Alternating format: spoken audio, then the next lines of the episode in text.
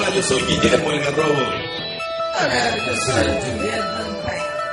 Hola, yo soy Eric Contreras. Y estás escuchando Giant Metal Roboto.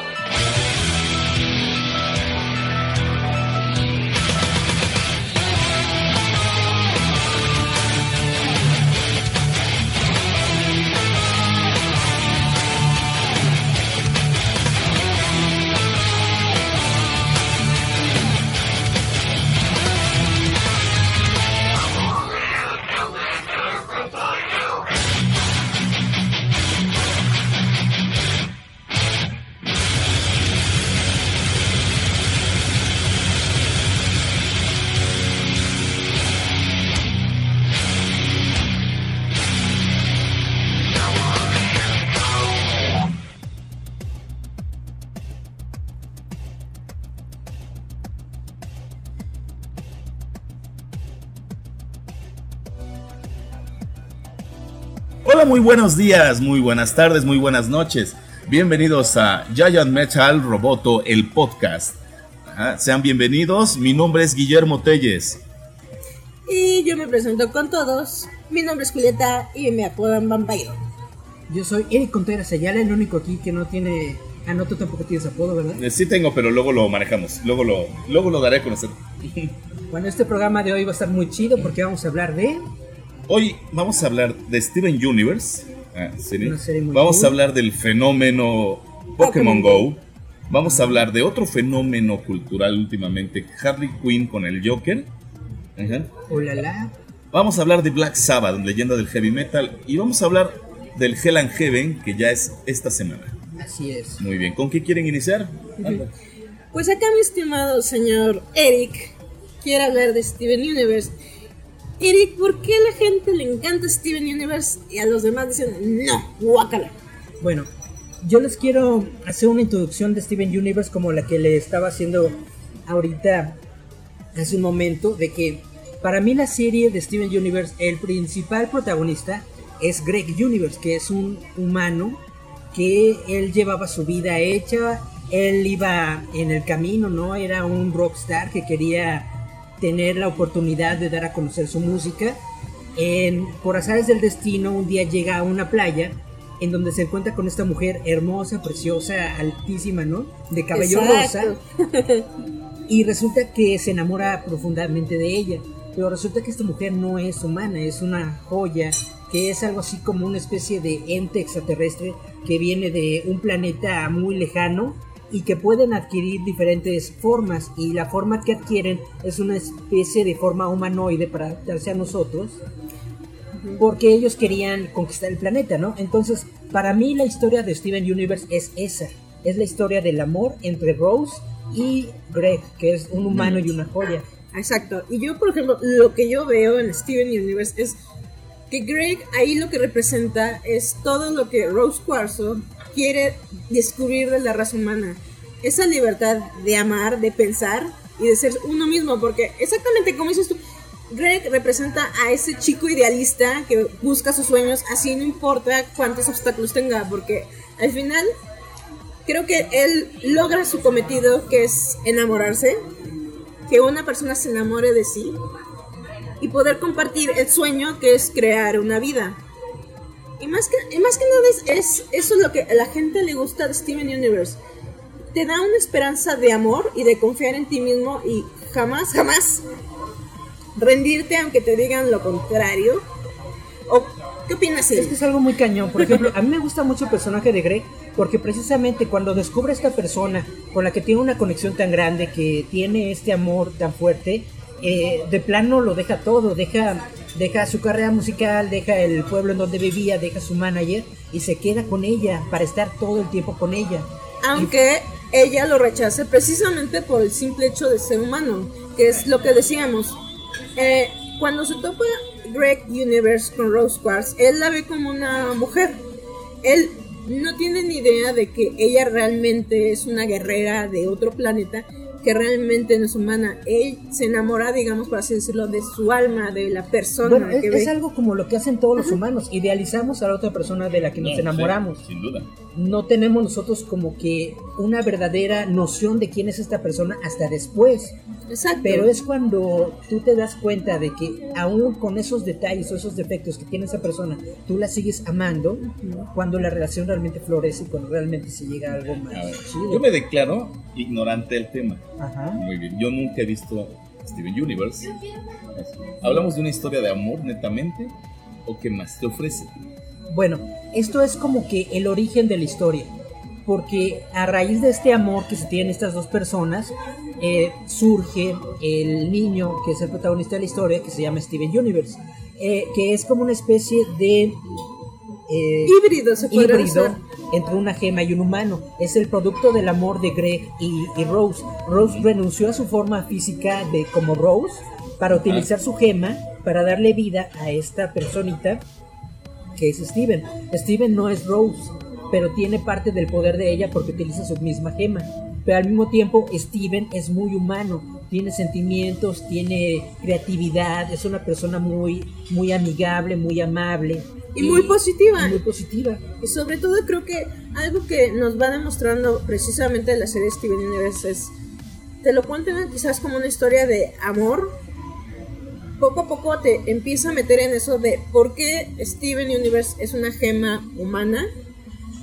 Y así cada vez que sigue la historia te das cuenta que es gracias a que Grey Universe jamás se rindió por el amor de Rose Quartz. Y Rose Quartz tuvo que dar todo lo que tenía, que era su vida, para crear algo nuevo. Jamás, jamás se rindió por, por, por la persona a la que amaba. Y ese no rendirse por ella rindió frutos. Al final tuvo un hijo con, con ella. La perdió eh, de forma física, pero sigue teniendo a Steven. Y Steven es ahora el receptáculo de todo su amor. Pero no solamente de él. Como Rose Quartz era una especie de... Era la General. que lider- lideró la rebelión, ¿no? Eh, de las, de las gemas, porque las gemas querían venir a, a conquistar el planeta. Ah, sí, porque hay que decirle a la gente de dónde viene todo esto. El origen, digamos por así decirlo, es una parte donde Greg Universe conoce a Rose Quartzo. Ajá. ¿Qué venía a ser Rose Quartzo del planeta Tierra? Realmente lo que venía a hacer era una invasión para poder, digamos, consumir, gracias a, lo, a su tecnología, todo el planeta para precisamente su planeta hogar, que así le ponen en la serie, que sería el Homeworld. Entonces ella llega al planeta Tierra realmente con su misión, porque todas las gemas vienen como digamos programadas. Ella era un general, venía a luchar y a conquistar. Y se da cuenta que tiene la libertad de pensar por sí misma y empieza a darse cuenta que el mundo, o sea, la Tierra, es un mundo maravilloso porque hay demasiadas cosas que ella no conoce, solo conocía, digamos, Rose se Pelear. enamora, se enamora del planeta. Ajá. Y ese amor que tiene por el planeta después lo proyecta a Greg. Entonces, esta es una persona que solamente conoce de la guerra, que solamente conoce de la lucha. Y cuando conoce a Greg, se da cuenta de que hay otra forma de vivir, hay otra forma de hacer las cosas. Y entonces, por eso se entrega en cuerpo y alma a esta relación que tiene con Greg. Creo que este es el mensaje de la serie.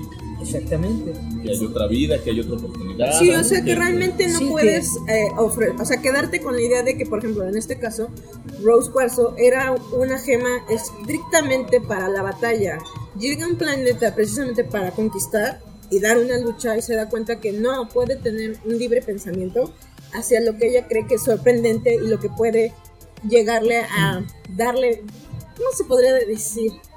O sea, que le enseña demasiadas cosas día con día porque todo lo que eh, siempre tenemos que tener ese como Tiene, tiene, tiene como ese tema abierta. de la trascendencia, de no quedarte en lo que tú eres, porque por ejemplo está el, el caso de Perla, que Perla se supone que era una chacha en su planeta, ¿no? Es que hay que, eh, te digo, hay que centrar a la gente en cómo está esto. Hay un equipo de, de- de gemas que son las, este, Digamos, es a lo que...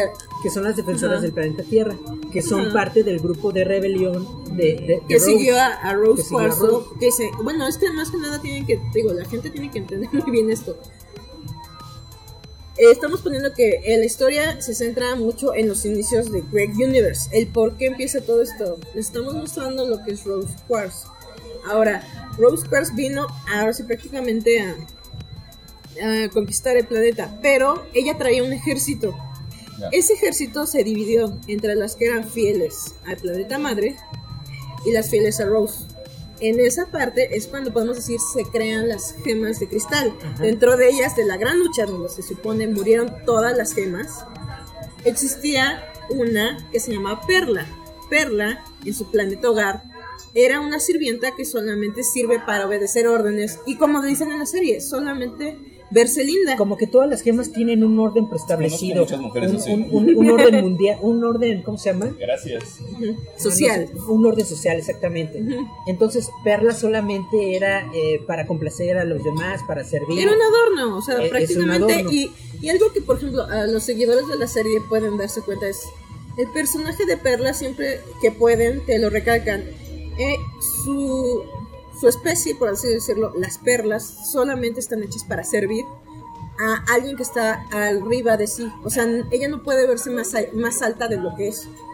Ella lucha al lado de Rose Cuarzo y le demuestra, y al mismo tiempo te lo platican en la serie, de alguien que es simplemente para obedecer órdenes, se da cuenta que puede pensar por sí misma y aprender para sí y para los demás, que es lo que el personaje de Perla nos muestra.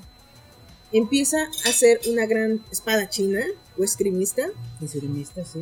¿Por qué? Porque ella es tanta la lealtad que le tiene Rose Quartz que decide quitarse el, el vendaje de solamente soy algo bonito para ser realmente una guerrera. Decide, decide no solamente ser un adorno, sino ser un, ar- un arma, una herramienta para la pelea de Rose.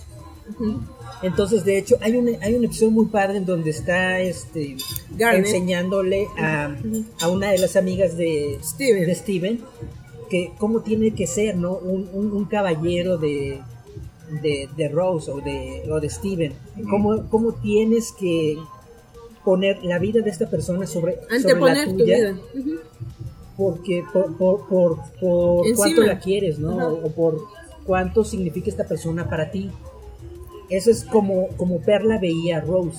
Y por eso Perla es de las personas más protectoras y que parece que le tiene más cariño a Steven. Porque Steven, aunque ya no es Rose, Steven sigue siendo la gema de, de- de Rose. Entonces ella está demasiado ligada a este O sea, al final de cuentas- a esta persona. puedes observar que la lealtad plena se caracteriza en el personaje de Perla. Perla junto a Rose Quartz, le así podemos decir que son las sobrevivientes de toda esta rebelión, donde eh, más adelante en la serie se ve como realmente murieron millones de gemas en esa batalla y quedan ellas dos protegiendo el planeta. Solamente eran Rose y Perla. Ahí te centras también en una relación de amistad y lealtad y de más que nada admiración mutua. Porque tanto Rose admira a Perla por haber salido de ese estereotipo de cobarde y volverse una persona valiente por sí misma. Y por otro lado vemos a Perla admirando a una Rose que gracias a esa grandeza le ayudó a liberarse precisamente de esa atadura de miedo de no poder ser útil. Y se da cuenta que ella es demasiado útil. Es que Rose es la primera persona en el mundo que le hace ver que ella puede ser más de lo que, de lo que ella es. es. Ujú. Oye, es una historia de superación, también lo manejamos. Ahora, yo tengo una pregunta. ¿Cuál? Yo en mi caso, yo soy más fan de Marvel, Ajá, de DC Comics, ajá, cierto anime, Star Wars, ese tipo de cosas. ajá. A mí si me dices de esta caricatura, a mí no me llama la atención. Porque a alguien como yo le dirías, por favor, mira Steven Universe. Bueno, pues precisamente todo este choro que nos estamos armando es para eso, para hacer que la gente se dé cuenta de que esta serie probablemente a primera vista no les va a llamar mucho la atención porque es como que tiene muchos colores, Es tiene muy mucho- girly, o sea, para el público masculino siempre va a ser como muy girly de, oh, mira, Sí, es rosa se- y es morado. Se tienen esos prejuicios, ¿no? De que azul es para niños, rosa es para niñas. Ujú. Y, Sí. de, y de entrada, el, el niñito personaje eh, principal está vestido de rosa, ¿no? Entonces, muchas No es personas. afeminado. No, Ah, es, bueno. es un niño normal, Ah, bueno. como cualquier otro. Entonces, muchas personas como que sienten que esta es una serie para niñas, ¿no? Exacto. Y en, en dado ¿Sí o caso, no? podría llegar a tener. No, porque tiene un fandom, creo que mayormente masculino.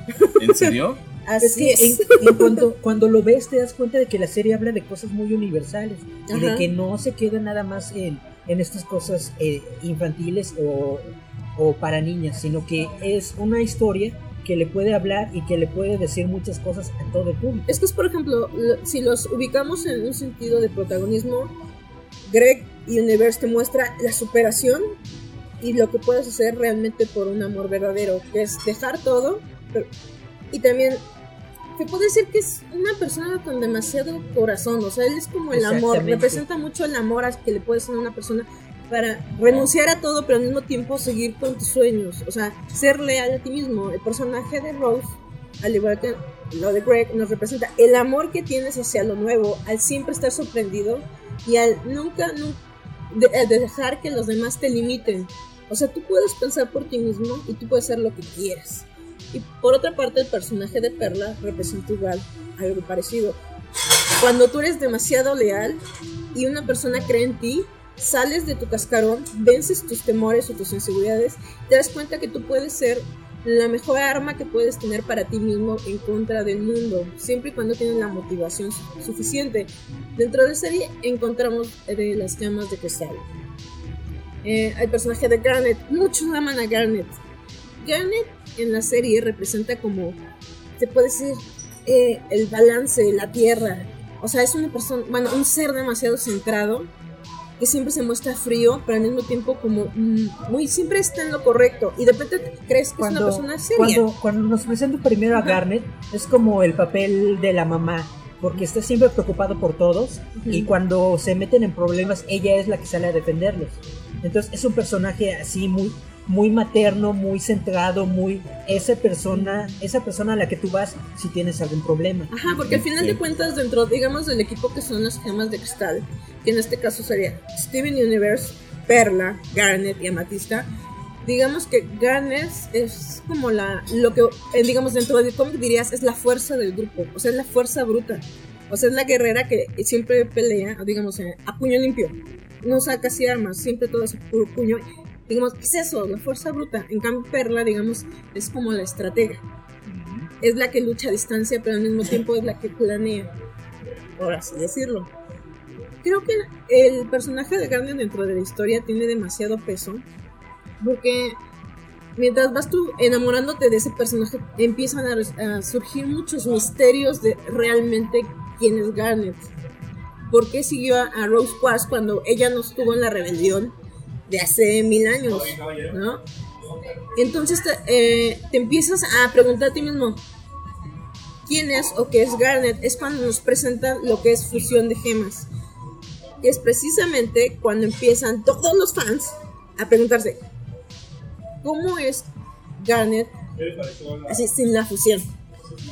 Dentro de la serie misma eh, nos van planteando esas dudas y tú empiezas a preguntarte qué es, qué es, qué es. Muchos fans empezaron a alucinar y se colgaron muchas cosas. Cuando te presentan la historia de Garnet, te das cuenta que se es, representan el amor de dos desconocidos.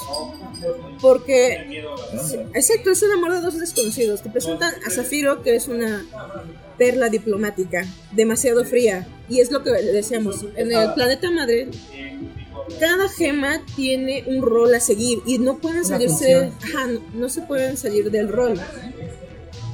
Eh, eh, vamos a hacer un corte comercial, bueno, no, Ah. un corte a música. Vamos a escuchar la primera canción del Sí, día. todavía no tenemos patrocinadores, pero en Si nos quieren momento- patrocinar. si nos quieren patrocinar, estamos aquí. En un momento damos nuestras redes sociales donde los pueden contactar y nosotros vamos a Si nos quieren buscar en Facebook, ahí está nuestro grupo que se llama eh, Giant. Giant Metal Roboto, el podcast. Y eh, nos pueden escuchar eh, en, pues, en diferentes lugares que después les estaremos eh, diciendo. Estamos eh, eh, grabando en vivo en, el, en este lugar que es La Buena Chela, La es Buena donde Chela, Medellín. nosotros hacemos algunos eventos por aquí. Medellín 191, Colonia Roma. Eh, vamos a escuchar la primera rola de la tarde-noche. Que es Papa Roach. Vamos a poner a. Ah, a lo mejor ponemos a Ghost con Sorry, sí. Exacto. Para regresar a hablar del Heaven. ¿Les parece? Vamos a hacer eso y no tardamos. Pa, pa.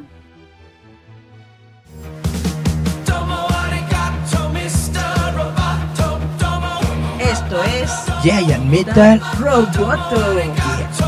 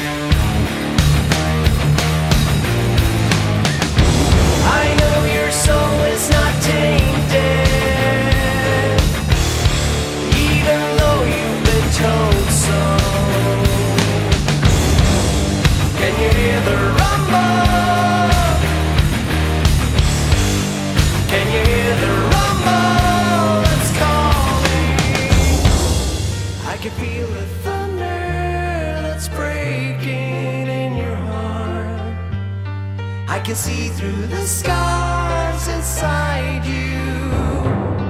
I can feel the thunder that's breaking in your heart. I can see through the scars inside you.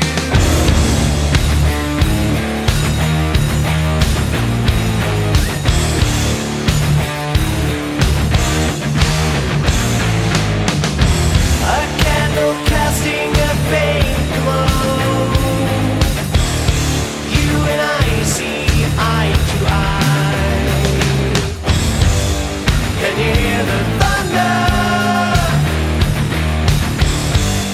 can hear the thunder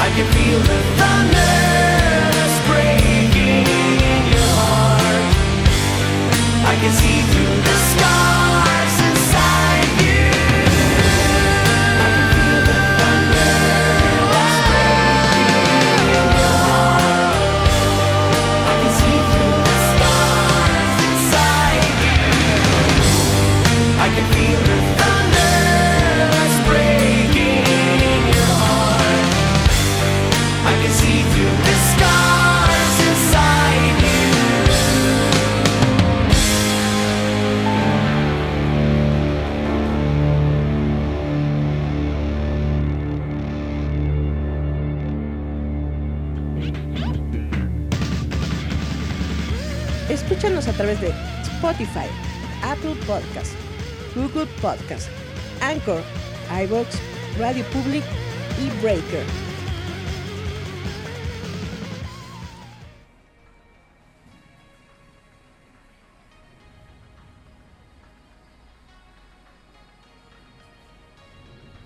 Muy bien, nosotros continuamos en Giant Metal Roboto, el podcast. Estamos transmitiendo desde La Buena Chela, Medellín 191 en la colonia Roma, donde pueden degustar una deliciosa cerveza y unas muy buenas quesadillas. Agradecemos mucho a La Buena Chela el que nos permitan estar aquí hoy grabando. Muy Claro que bien. sí. Vamos a seguir hablando de Steven Universe. Bueno, yo ya había hecho esa pregunta.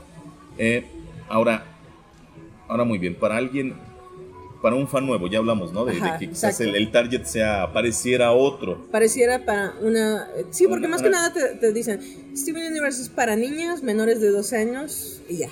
Y ya. Te lo platican como si fuera una Shira, pero no es Shira. No, ok. Bueno, Steven Universe tiene algo para, para todos. Yo creo que el objetivo de esta plática es que abras un poco tu, tu mentalidad como, como audiencia y veas este tipo de proyectos que aunque sean animados y que aunque parezcan que están muy este muy rosados y muy coloreados y todo esto, tiene una historia eh, Realmente profunda. y tiene realmente algo que nos puede llegar a todos y que nos puede hacer que, que nos guste, ¿no? Una lección de vida, más que nada. La creadora de, de- de Steven Universe es Rebecca Sugar. Ella inició en Hora de Aventura.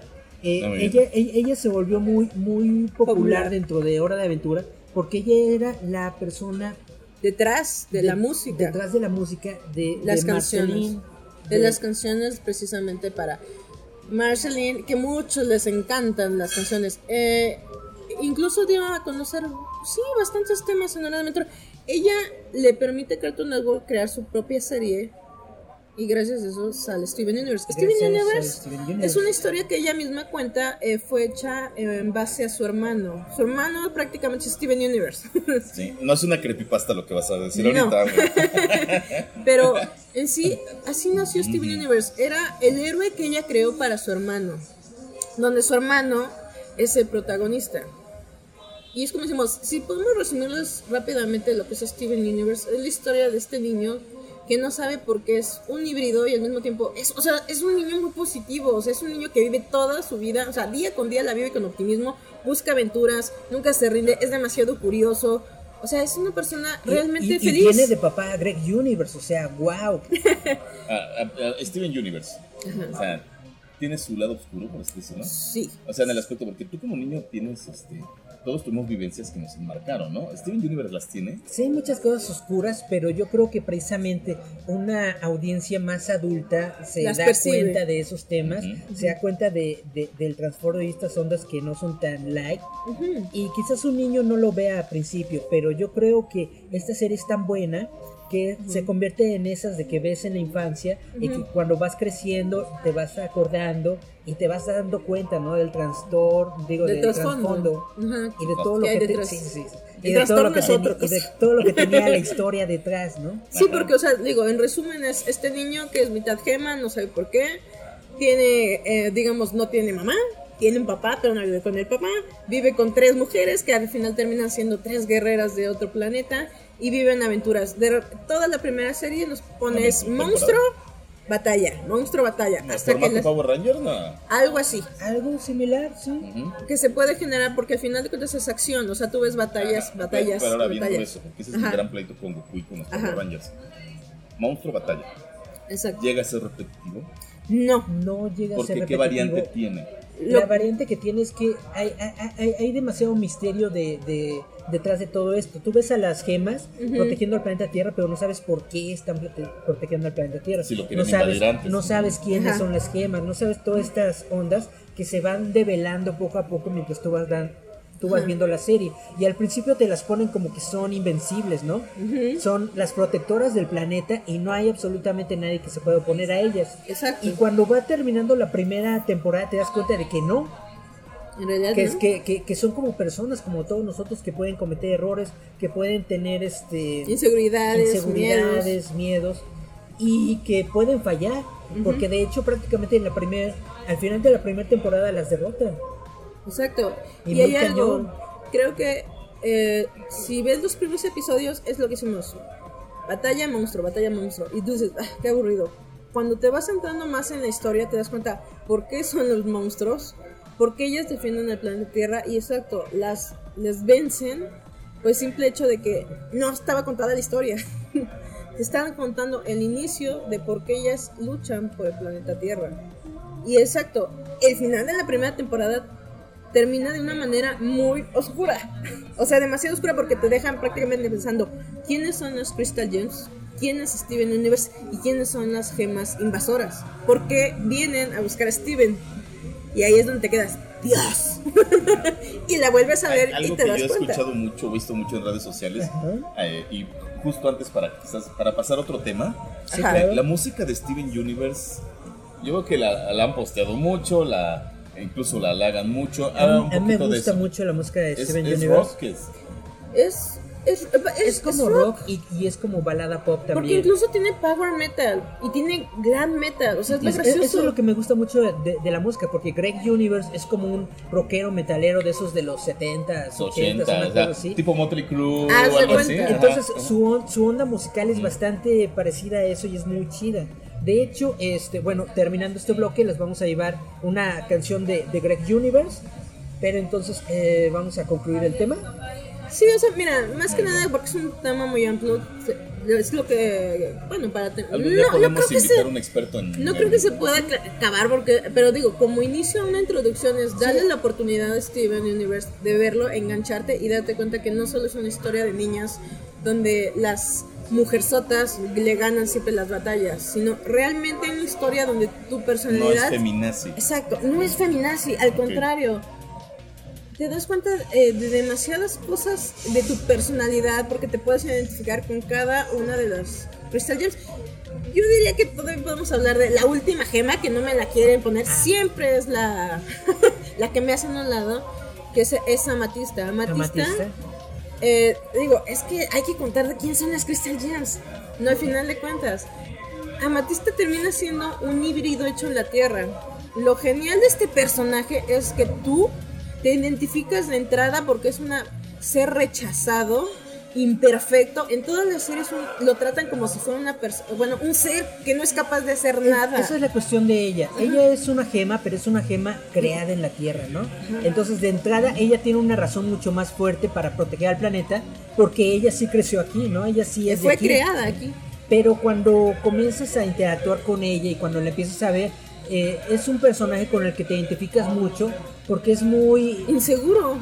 Muy inseguro. Y muy- siente que todo el mundo la odia por simplemente ser ella. Porque al final de cuentas siempre te das cuenta que cree que nunca da su mayor esfuerzo. po- podría decir que es muy humano. Ajá. De, las, de, de, toda, de todo el equipo de gemas, Ajá. ella es la que se siente como que menos que las demás, precisamente porque no es una gema pura, porque es una gema terrestre, ¿no? Por así decirlo.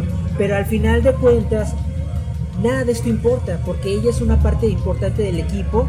Ella es este, también de las que luchona le entra a las peleas, sea quien sea, sea contra el adversario que sea, ella ahí está dándole con su látigo, ¿no? Entonces realmente es un personaje muy, muy, fuerte y fuerte, muy, muy oscuro. Porque muy al final. importante dentro del equipo. Porque si podemos decirlo en, en este tipo de ambientes con Perla, con Garnet o Amatista, te identificas por algo.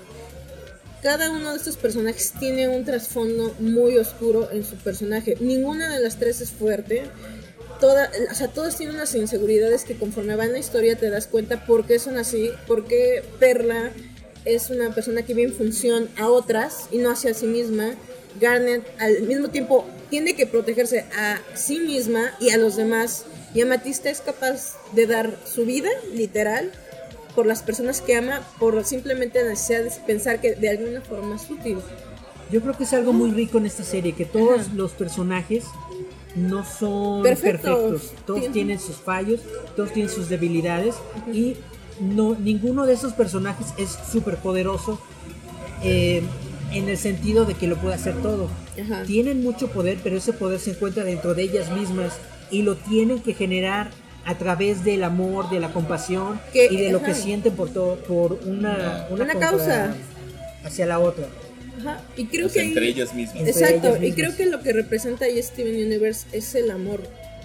Es, Es lo, lo que- es- es es lo lo que yo que- digo, esta serie se trata sobre el amor. O sea, porque al final de cuentas cuando ves la relación entre cada gema con Steven, Steven lo que es es como una eh, voz que te habla del corazón y es creer en ti mismo. A pesar de, ti mismo, o sea, es que es algo que eh, podemos decir. Es como eh, escuchar vocecitas de cada una de las gemas que todo el mundo tenemos. Esa sensibilidad donde a veces te sientes invencible, te rompen y te das cuenta que no eres tan invencible. Por otro lado, sientes que tú eres tan leal que nada malo le pasará a la persona que tú amas y por tu culpa terminas siendo lastimado o por tu cobardía o tu entrega en extremo puedes lastimar no solo a todos, sino a ti mismo por no creer en ti. Digo, eso es lo que nos va a demostrar Steven Universe en cada personaje que hay. Es algo muy, muy dark, si quieren verlo, que está oculto de, de así, eh, detrás del rosa. O sea, de entrada, Steven no es una caricatura solo para niños. Es una historia que te cuenta, digamos, cómo te puedes sentir. O sea, sí no. es, está, está hecha para niños, pero es algo en la que cualquier adulto, cualquier persona, si se pone a verla, le va a encontrar algo y le va a gustar. Entonces, eso es la finalidad de este bloque y algo de lo que vamos a hacer mucho en este programa, que es tratar de hacer que- Invitar. invitar a la gente que se acerque a este tipo de proyectos, que no solamente porque es animación lo, lo va a considerar Ajá. para niños o que No, va a ser ajá, un producto pro- desechable. Media- puede abrirse mediocre, mucho la, la mentalidad de los demás. sino que es realmente una muy buena historia y eso es a lo que nosotros nos vamos a enfocar aquí eh, a transmitir buenas historias buena este cómo se dice Que no lo des por buena, desechado, buena- algo que buena- puede buena darte forma mucho. en la redacción vamos a hablar bla, de bla, bla. cultura geek, que démosle alguna oportunidad a todo. Steven Universe solamente está la serie. ¿Hay algún cómic, hay algún libro, hay videojuegos, hay, algo? hay, hay- hay cómics y hay videojuegos, pero lo más importante es la serie porque es lo más canónico, ¿no? El- Claro. Los videojuegos están, están chidos, francamente. Y la- el cómic es- son historias que casi no te llevan a la historia principal, son más bien como tipo. Pero vale la pena comprarlo, ¿no? Si Vale eres la fan, pena, claro. sí. El arte es muy bueno, bastante. Digo, en esto, si pudimos invitarlos a ver Steven Universe, pues dale un chance, o sea, sí está, sí está medio densa, siempre y cuando te gusta verla, la analizas y te das cuenta de que mientras tú seas leal a ti mismo y creas en ti, todo va a salir bien, a pesar de todo. Entonces eh, cerramos este bloque. Vamos a La escuchar esta, esta canción. que canción. les estoy diciendo. Es una canción dentro de la serie que escribió Greg Universe que se llama ¿Qué puedo hacer por ti? Ah. Y eh, nos vamos al siguiente bloque. Muy- muy bien. Adelante, vamos con Greg Universe y ¿qué puedo hacer por ti? Estás escuchando Giant Metal Roboto.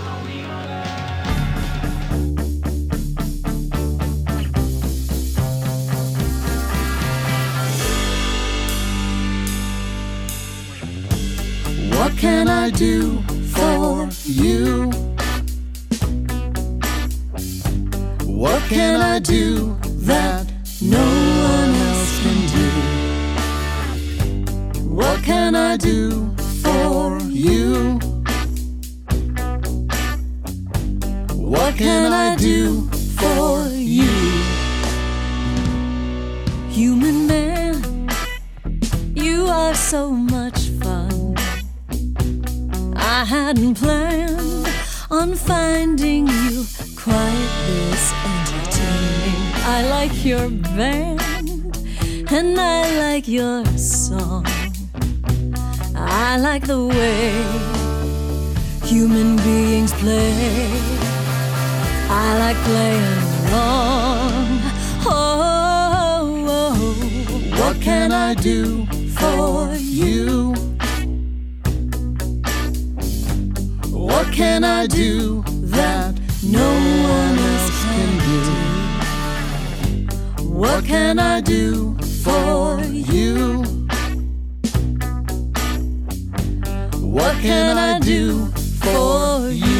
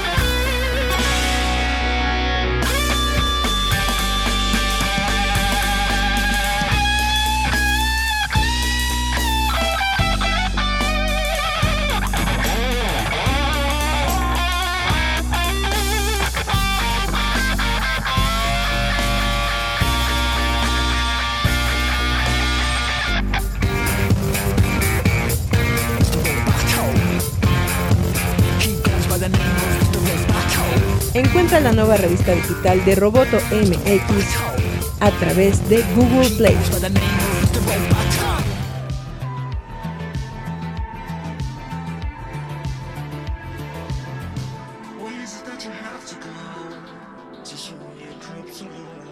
Muy bien, gracias por seguir con nosotros. Estamos en Giant Metal. Roboto. Roboto, el podcast. Bueno, aquí seguimos, mi querida amiga Julieta, Eric Contreras y su servidor Guillermo Telles. Y ya en próximos días, 23 de julio, 11 de la mañana, vamos a Ya estar. llega. Ya llega, ya está aquí Sí. el Hell and Heaven Lloren. Metal Fest Si 2016. no tienen boleto, lloren como yo. Sí. Yo ya tengo boleto para el Hell and Heaven. Y así. Ahora, como fans, no Como vamos a darnos la de periodistas musicales y que tenemos No, la verdad no, aquí. no, no. ¿Qué expectativas te dan? Yo creo que para todos los fans del metal va a venir súper duro. Y todo, bueno, es que en serio, yo estoy muy envidiosa porque yo no tengo boleto. Si me quieren invitar, llévenme. Por favor, Va a estar muy bueno. Bueno, en primera viene una de mis bandas favoritas que es Rammstein. Rammstein. Que, ah, ¿Quién más viene? Viene Ghost, que es una banda de metal. No es tanto Los de mi agrado, se me hace muy hipster, pero tienen un. un- Patrick, Patrick Swayze y, de, y Demi Moore. No, claro, señor, vienen no, Demi no. Moore y Patrick Swayze. Sí, lo revivimos, ¿verdad? Sí, los los- revivimos porque ya estaba muerto. No, pero ya Por eso es un fantasma. es un fantasma. Pero no, De hecho, ese el, Ghost no. El nombre de Ghost, a ver, eh, yo igual pienso, con todo el personaje Ajá. que ellos manejan, eh, el Papa Emeritus 2, con los músicos vestidos de diablos, ¿no? Es, una, es una, un espectáculo visual muy interesante. Muy ¿Te, rico. O te sea, caes algo es- así como glam o como? Un tanto, igual, si lo ves desde cierto ángulo, sí. Ajá. Porque realmente tú ya los escuchas tocar, no es una banda de gore, no es una banda satánica, ajá, porque sí, sí existe el metal satánico. Hay veces que nos, nos quejamos mucho los que amamos el género Ajá. del estereotipo de satanismo, ¿no? Pero sí existe un metal satánico como existe un metal cristiano.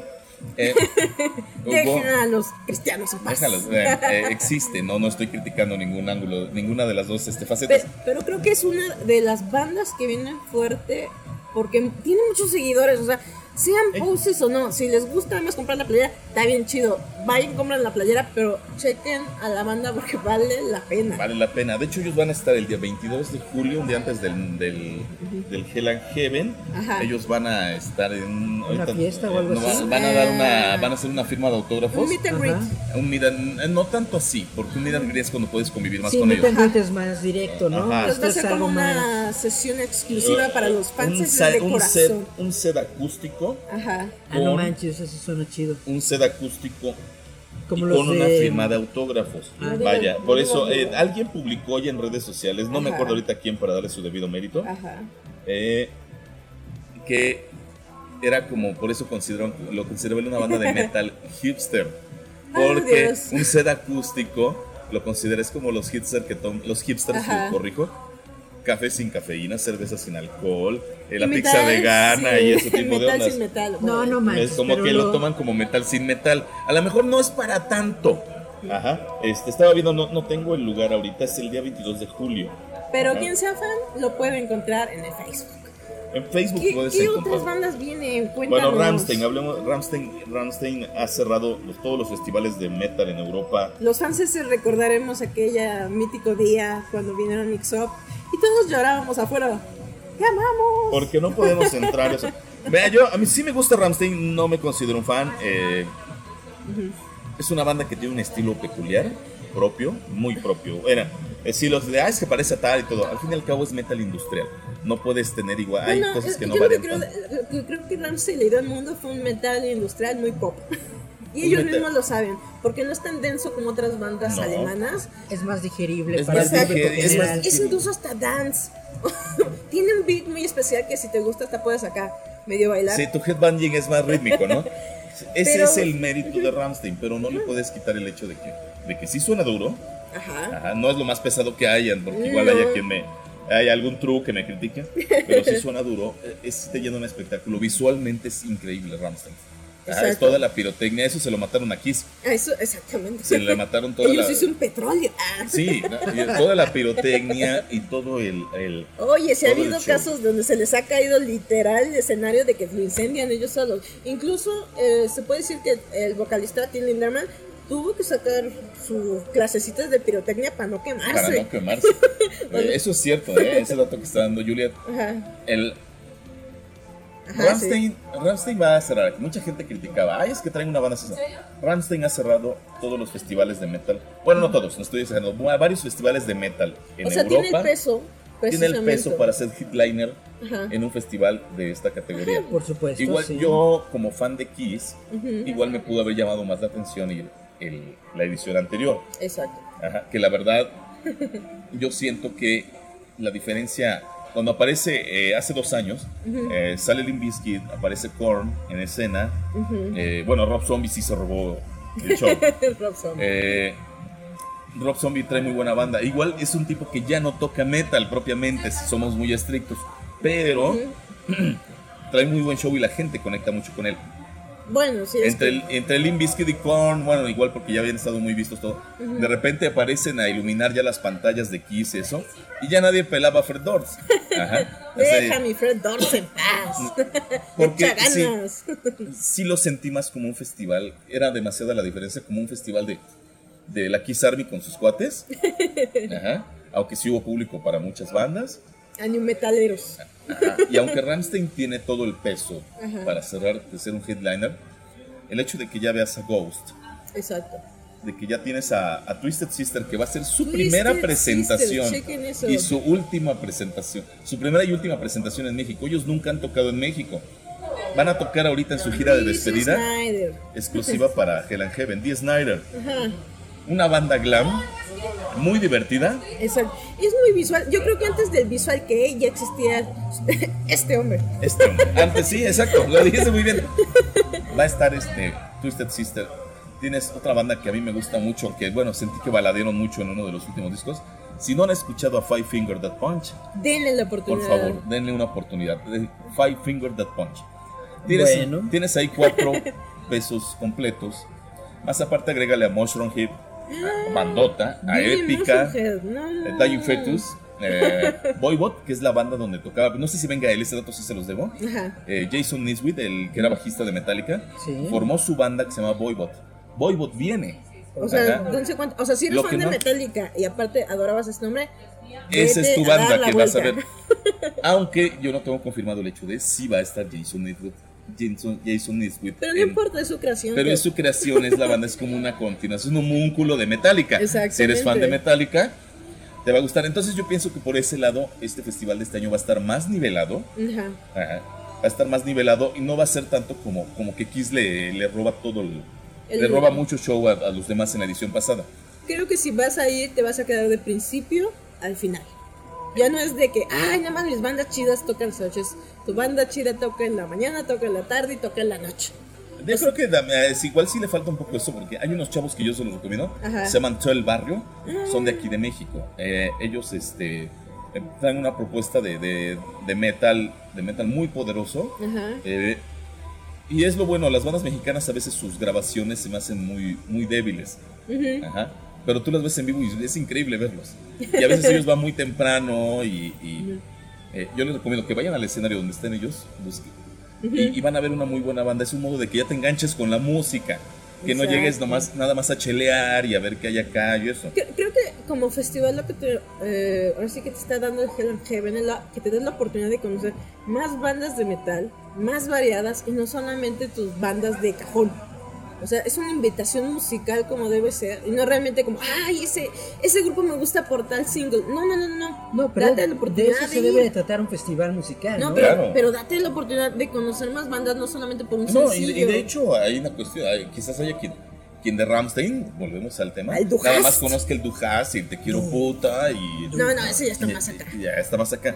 Mejor nada, el más con, nada más con esas dos canciones, nada más esas dos canciones me gustan. Bueno, voy a ver todo el show completo de Ramstein. ¿Qué es lo que te puede dar como Ajá, grupo? a lo mejor te vuelves fan, a lo mejor y no, pero vas a ver un muy buen espectáculo. Exacto. Con todas las bandas ubicadas. o vete a ver a, su- a, a sus fans. ese es Si de no te gusta de épica, puedes ver a Simón Simons de cerca, que es una maravilla. Puedes ir a bizcochar, o sea, es que es lo que digo, bueno, no me gusta el grupo, pero sus groupies están muy chidas. Exacto.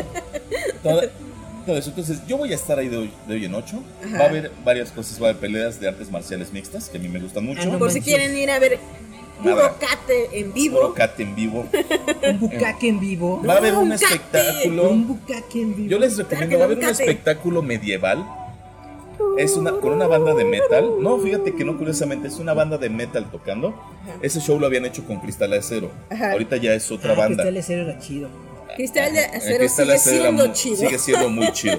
Pero no van a estar en este espectáculo. Ajá. Es un espectáculo donde aparece el Mago Merlín, el Rey Arturo, Ajá. eso con música metalera de fondo. Ahí va a actuar mi buen amigo el señor Aníbal Brown, quien hacía la voz de Citripio en español. Recuerden, Él va a estar de Mago amigo, Merlín. amigo e íntimo. Eh. Ya saben, chicas, va a estar en- a- a- interpretando al mago Merlín en este espectáculo. Íntimo, si quieren autógrafo del mago Merlín, ya saben. Acá. ya saben a quién acudir. Ahí, a, a su servidor, pero que todavía no saben cómo contactarme, pero eh, va, va a estar esto, va a haber una exposición de arte de, de, De este- Jigger. de, de Dean Ah, eso es- Linderman eso- y de eso es Jigger. muy, muy, muy chido. Del creador de, de, de Detrás conceptos de Alien. de Alien, por ejemplo. Ese es su, su proyecto más Más famoso, conocido. proyecto más y, un- y es muy bueno, o sea, vaya. ya, eh, ahí tienes la, Realmente, opor- te da la oportunidad hasta de aprender otra cosa, algo sea, cultural. Hagan de cuenta, si ustedes van a ver, así exclusivamente ver sus bandas metaleras y se que tienen que, así si llegan, ah, ya son las de la tarde, ah, estoy aburrido, tienen opciones desde ver un espectáculo medieval hasta ver una exposición de arte, hasta ver a las groupies. Las groupies, puedes ver peleas. Pueden ver nalgas, chichis y todavía cultura. ¿En serio? Ay, no voy a buscar a las Todo eso se ve, ¿no? Claro eso que se ve. sí. Entonces, bueno, yo estoy emocionado, ya hacía algo. Eh, trataré de hacer una leve crónica aquí ya cuando. cuando Sí, porque no lo saben, pero nuestro compañero Guillermo se va a ir a cubrir el evento y les mostrará de todo lo que se perdieron por no haber ahorrado, chamacos abusivos. Exacto. Por decir, y, eso- no, y esos güeyes que se pelean que si el Hell and Heaven o el Nosfet, trabajen y vayan a los dos. Exactamente. Trabajen, ahorren, No no organicen su dinero y vayan a los dos. Nada les cuesta. Bueno, sí les cuesta trabajo y dinero. Les cuesta trabajo y dinero, pero ya cuando te disciplinas, puedes ir sin ningún problema a ambos. ¿Para qué pelear? ¿Para qué discutir? Exactamente, puedes ir a gozar de todo esto. Y creo que, Mm. creo que es, es como les digo, o sea, a lo mejor si tú tienes entre 15 y 17 años y nada más conoces ciertas bandas, date la oportunidad de ver a bandas realmente chidas y digas, oye, no los conocía. Y de igual forma, si tú eres ya un fan acá muy super ruco como uno mismo, puedes, oye, Ahora, puedes darte chance de ver bandas nuevas o bandas que no conocías, que aunque llevan tiempo, porque eso siempre pasa cuando vas a los festivales, te topas con bandas que no conocías y llevaban un rato a bandas nuevas. Y eso, creo que si te gusta la música, así de simple, es le algo das. imperdible. Exacto, o sea, realmente vas a disfrutar del evento. Si nada más vas a ir a grabar con tu celular, pues mira, mejor velo hasta que lo suba un cuate en o a, YouTube. caza- o a cazar Pokémones, no, mejor Exacto, así no déjalo, ¿no? No vayan a casar con Pokémon. No, al- es más, regresando vamos a hablar de Pokémon No, Go. oye, no manches, estaría muy chido, ¿no? Ir a cazar Poké Pokémon. Metal. Pokémon. Poké Pero ¿qué Metal Pokémones? Monsters. ¿Qué Puro, Pokémon? puros de metal, ¿no? Metal, Pokémones. El, el, el, Ah, el mira, esa es muy Magnemite, buena observación. Y a mí no me gusta Pokémon Go. A lo mejor sí Este, aparecen Pokémon metaleros. No sé, Onix. No, porque van a encontrarse con los Pokémon fantasma. Los Pokémon fantasma. Porque va a tocar Ghost. Exacto, van a encontrarse con puro Pokémon acá, súper rudo, incluso con serpientes y todos los demonios que encontramos en Pokémon. Entonces, pues lleven su aplicación. Igual les aparecen Pokémon de metal que no encuentras tan fácil en la calle. Me- Mientras está un grupo que no les lata tanto, pues entonces. Pokémonen, se como yo digo. A, a, a Pokémonear A Pokémonear. También es, es muy, en, muy en- padre. en el evento, es muy chido. Es muy chido. Muy bien. Entonces, ¿qué? ¿Vamos a siguiente corte? Sí, yo. eh, vamos a escuchar ahora para calentar un poquito el Hell and Heaven. Eh, vamos a. Ya pusimos a Ghost, ¿no? Ya pusimos a Ghost. Ajá. Vamos a escuchar a Ramstein. Su tema más comercial se llama Du hast. Algo para ir calentando motores acerca de. El Para el Hell and Heaven. Muy bien, regresamos en un instante. Nosotros somos Giant Metal Robot.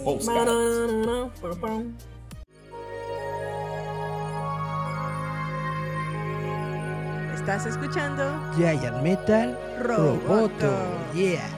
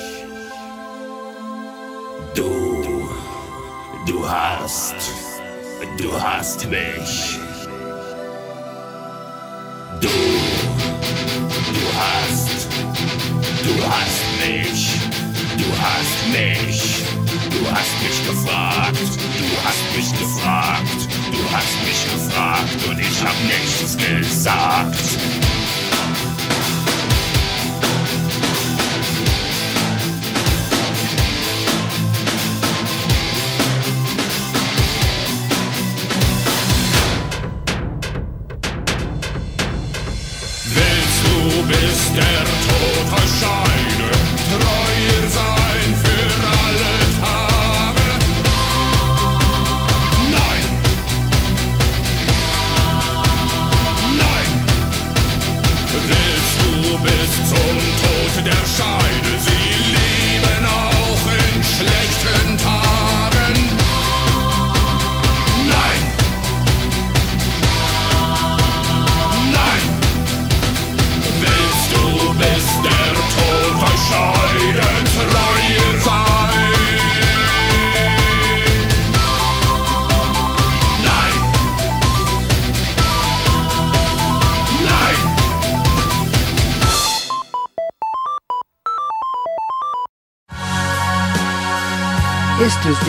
Metal Roboto.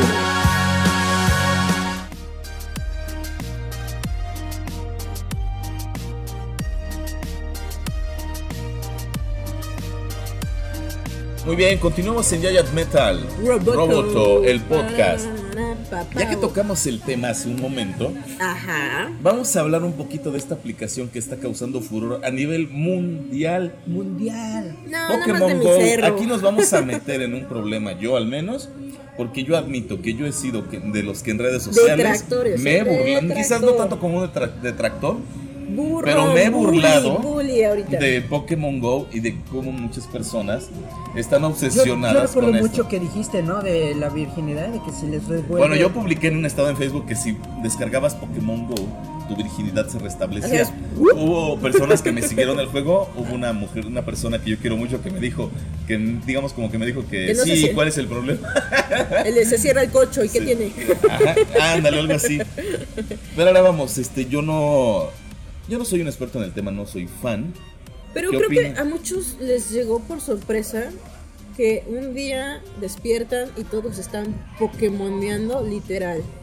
Yo no entiendo por qué la sorpresa. O sea, No, no, la, no. la- la gente que realmente sigue a Pokémon sigue este juego desde hace un año, desde que se anunció. Pero yo hablo pero de los que no saben. hiperfervor, ¿eh? Los que no saben, de repente tu abuelita se despierta, revisa su WhatsApp, saluda a todos sus nietos y luego abre su Face. Dice, ¿qué son estos monos?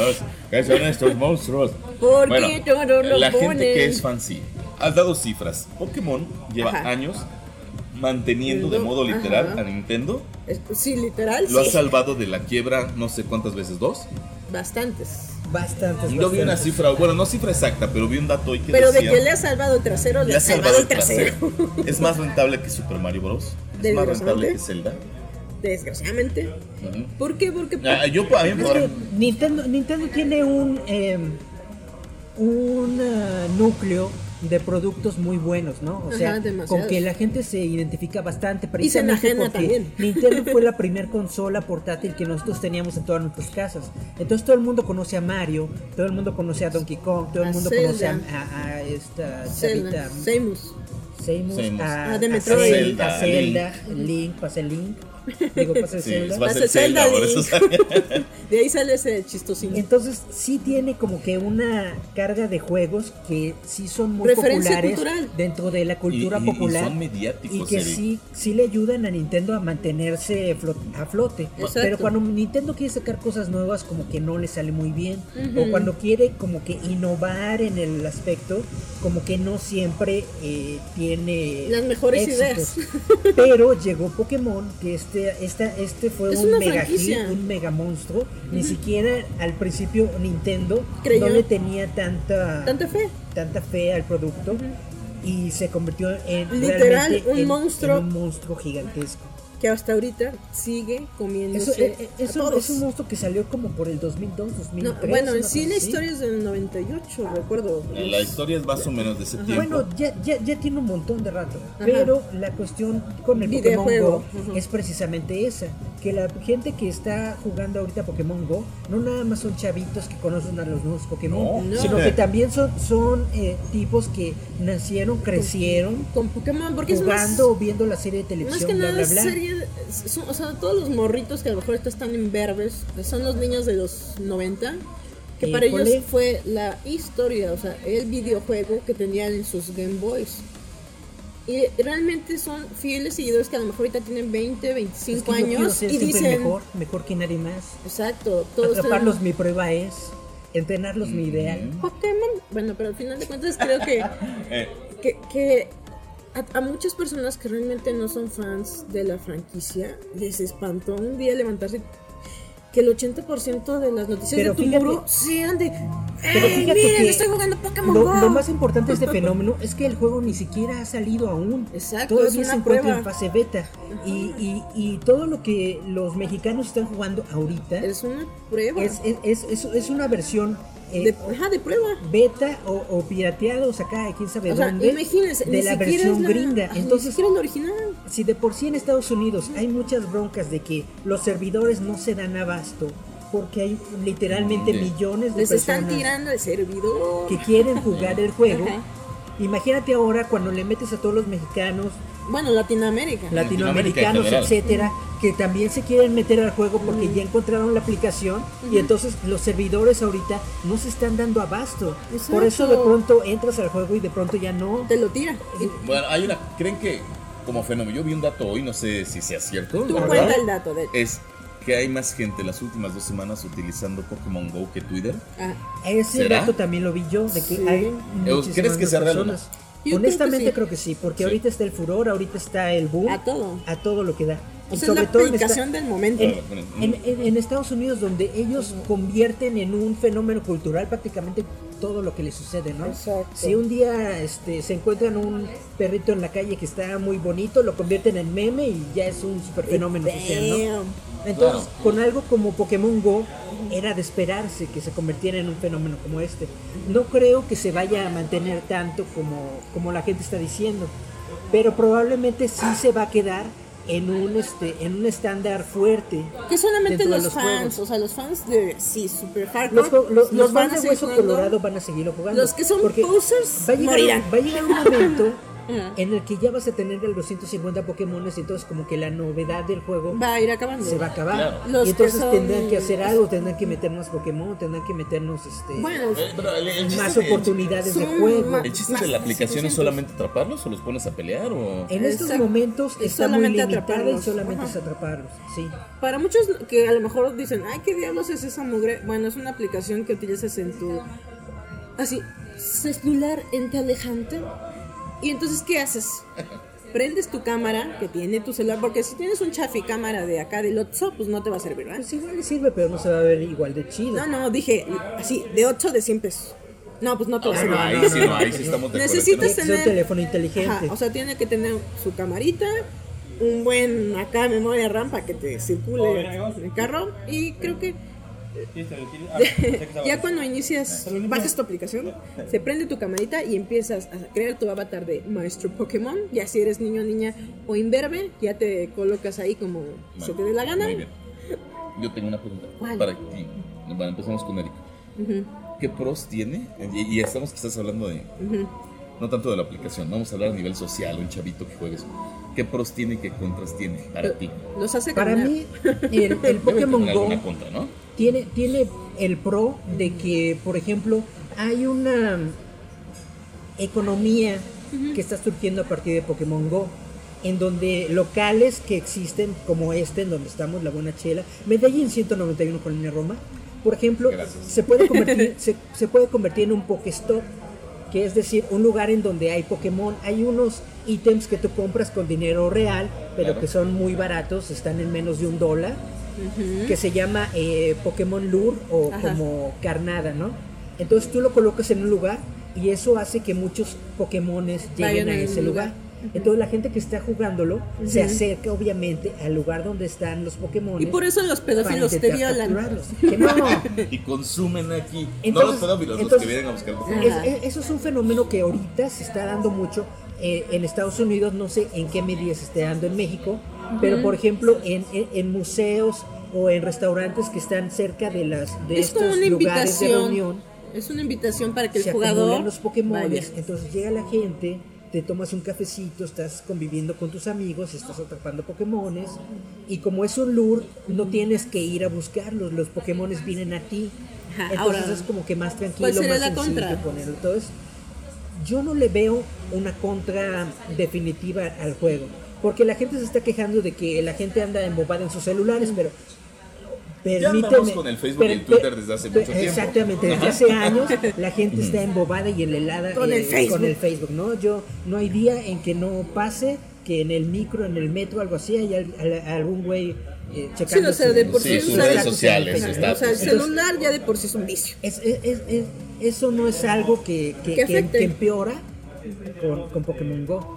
Ajá. Entonces yo no le encuentro un... Pero hasta ahora. Una contra. Yo...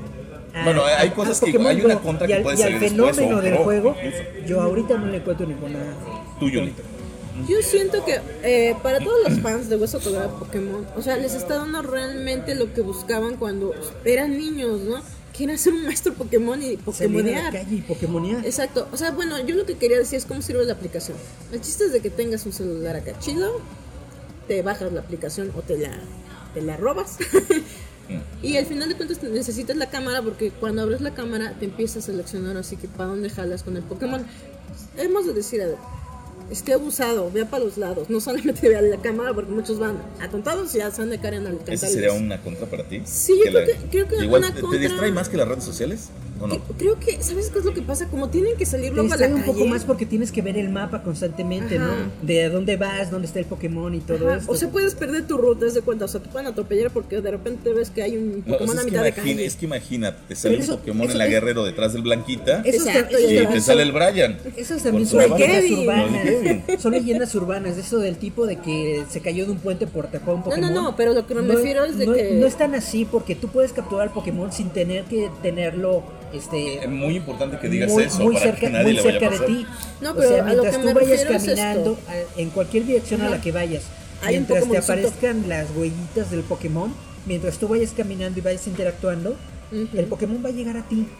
No, pero lo que me refiero es esto. O sea, las personas realmente creen, como dices tú, que se van a caer de un puente. O sea, hay que ser consciente también de cómo es el juego. Sí, Por- también to- to- to- toda la tecnología, todas las cosas que, que salen al principio se satanizan y les inventan leyendas urbanas, cosas así. La verdad es que no es tan... Tan así como te cuentan en el Face. Yo pienso que si hubiera pasado ya algo como lo del puente, y mira que a mí no, no es, yo me he burlado del Pokémon GO, lo Exacto. repito. Ya, este, Si lo del Yo- puente sí. fuera real, ya estaría en las noticias. ya estuviera en la noticia, si fuera más, re- más este, seguido de lo que, de Sí, lo o que sea, no que pareciera, yo creo que ya mismo Nintendo ya tendría un problema mismo legal. Nintendo ya tendría problemas legales y broncas. Claro, o sea, La eso sí es que es no. el- Sí, sí, o sea, sentido yo, común. yo creo que, te digo, el pro que le veo al juego es que muchos que realmente en, en su infancia querían ser maestros Pokémon, ya lo pueden hacer, o sea, ya, muchos incluso eh, querían así de que, oye, yo quiero cazar Pokémones, ¿no?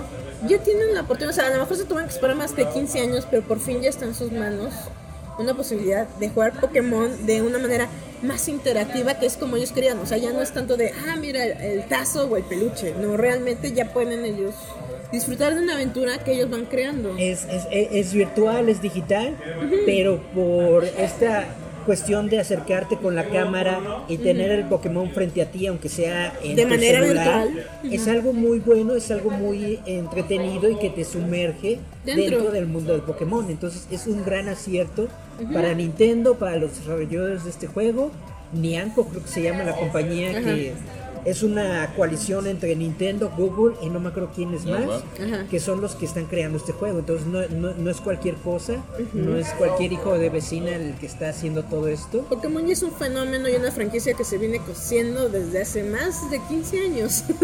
no es nuevo. O sea, es que muchos dirán, ay, es que estás muy... gr-". Bueno, ¿saben? A lo mejor para los que no están familiarizados con Pokémon, es simplemente una serie de retos.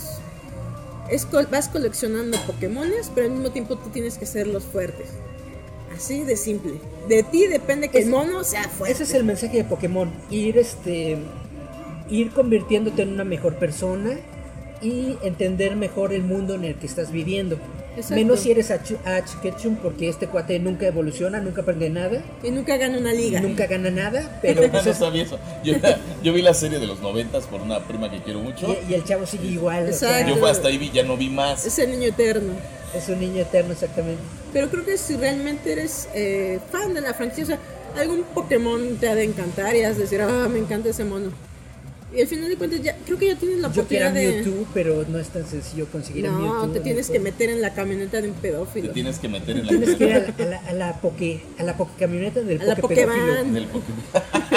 A la Pokéban. Mucho cuidado con dónde se van a meter, ¿eh? Bueno, si es que más que nada debemos decirles, si va a estar de estas pequeñas carnadas próximamente en lugar, fíjense en no meterse en Fíjense en casas de vecino. carnadas, No sí. se ven a meter en un lugar peligroso siguiendo un Pokémon legendario. Algo, algo, algo que sí vi en internet es que un, un- un museo en, eh, en Estados Unidos, que es un museo hacia el holocausto Ajá. judío, Wow. le estaba pidiendo a la gente que no vaya por Pokémones a este lugar, que porque se supone que es un, es un lugar este serio, ¿no? Y sobre todo que está haciendo un tributo a gente que, que murió en y un este, onda. Y entonces que vaya la gente a a, cazar Pokémones. por, por, por sus Pikachus ahí, como que no, no es lo ideal. Si van a salir disfrazados de maestro Pokémon a la calle, tómense fotos y mándamelas al, Eso me página va a dar de mucha risa, digo, pero me va a dar mucho gusto Eso, poder eso- eso es muy bueno. Podemos organizar una eh, promoción para toda la gente que nos está escuchando. Si ustedes utilizan Pokémon Go o simplemente son fans de Pokémon, eh, si se pueden disfrazar de, de entrenador Pokémon y mandarnos una fotografía a, a- a nuestro perfil de Facebook de Giant Metal Roboto del podcast. Y ustedes publiquen sus fotos y a la que tenga más likes nosotros les vamos a dar algún tipo de premio relacionado con Pokémon. Porque próximamente vamos a tener un evento referente a Pokémon. Así que si usted es uno de los ganadores, puede perfectamente ese día del evento a venir a reclamarnos su premio. Así es. Perfecto, bien. Y bueno, ya estamos en la marca de los 15 minutos. Yo creo que vamos a otro corte musical. ¿A quién Vamos tenemos ahora? a escuchar ¿A la de. A Papa Roach. Vamos con Papa Papa Roach. Resort. Buena rola. Es lo que hizo que Papa Rose se diera a conocer. Porque. Muy bien. Nosotros regresamos en unos minutos después de escuchar a Papa Rose. Recuerden, esto es Giant Metal Roboto, el podcast. podcast.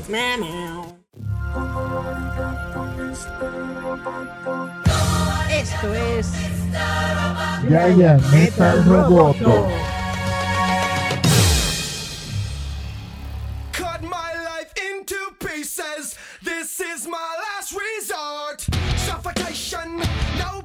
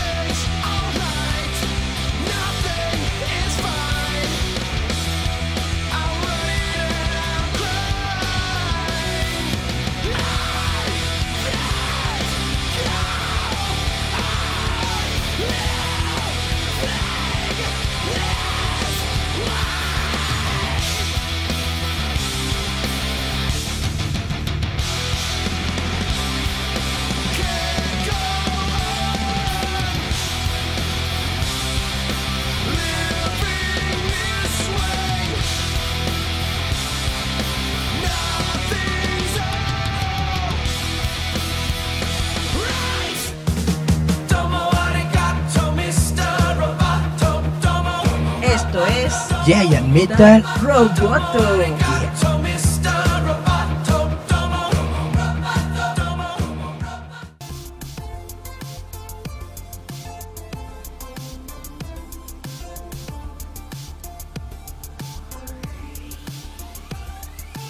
Regresamos a Giant Metal Roboto, el podcast. Seguimos hablando de varios temas. Ahorita vamos a tocar uno que se acerca una película nueva que se llama Suicide Squad. Mucha gente no está familiarizada con los personajes. La mayoría eran enemigos de Batman. Así es. Ajá. Ese Capitán Boomerang era más bien un enemigo de Flash. De Flash. Ajá. Eh, a grandes rasgos, ¿no? Eh, el Escuadrón Suicida es cuando le piden a estos villanos que están en todos encarcelados. No sé si en la película vayan a estar en Arkham o en dónde. En que sí, Almoloya. en Almolo. Vamos a dejarlo en Almoloya. Normal- normalmente están en una prisión.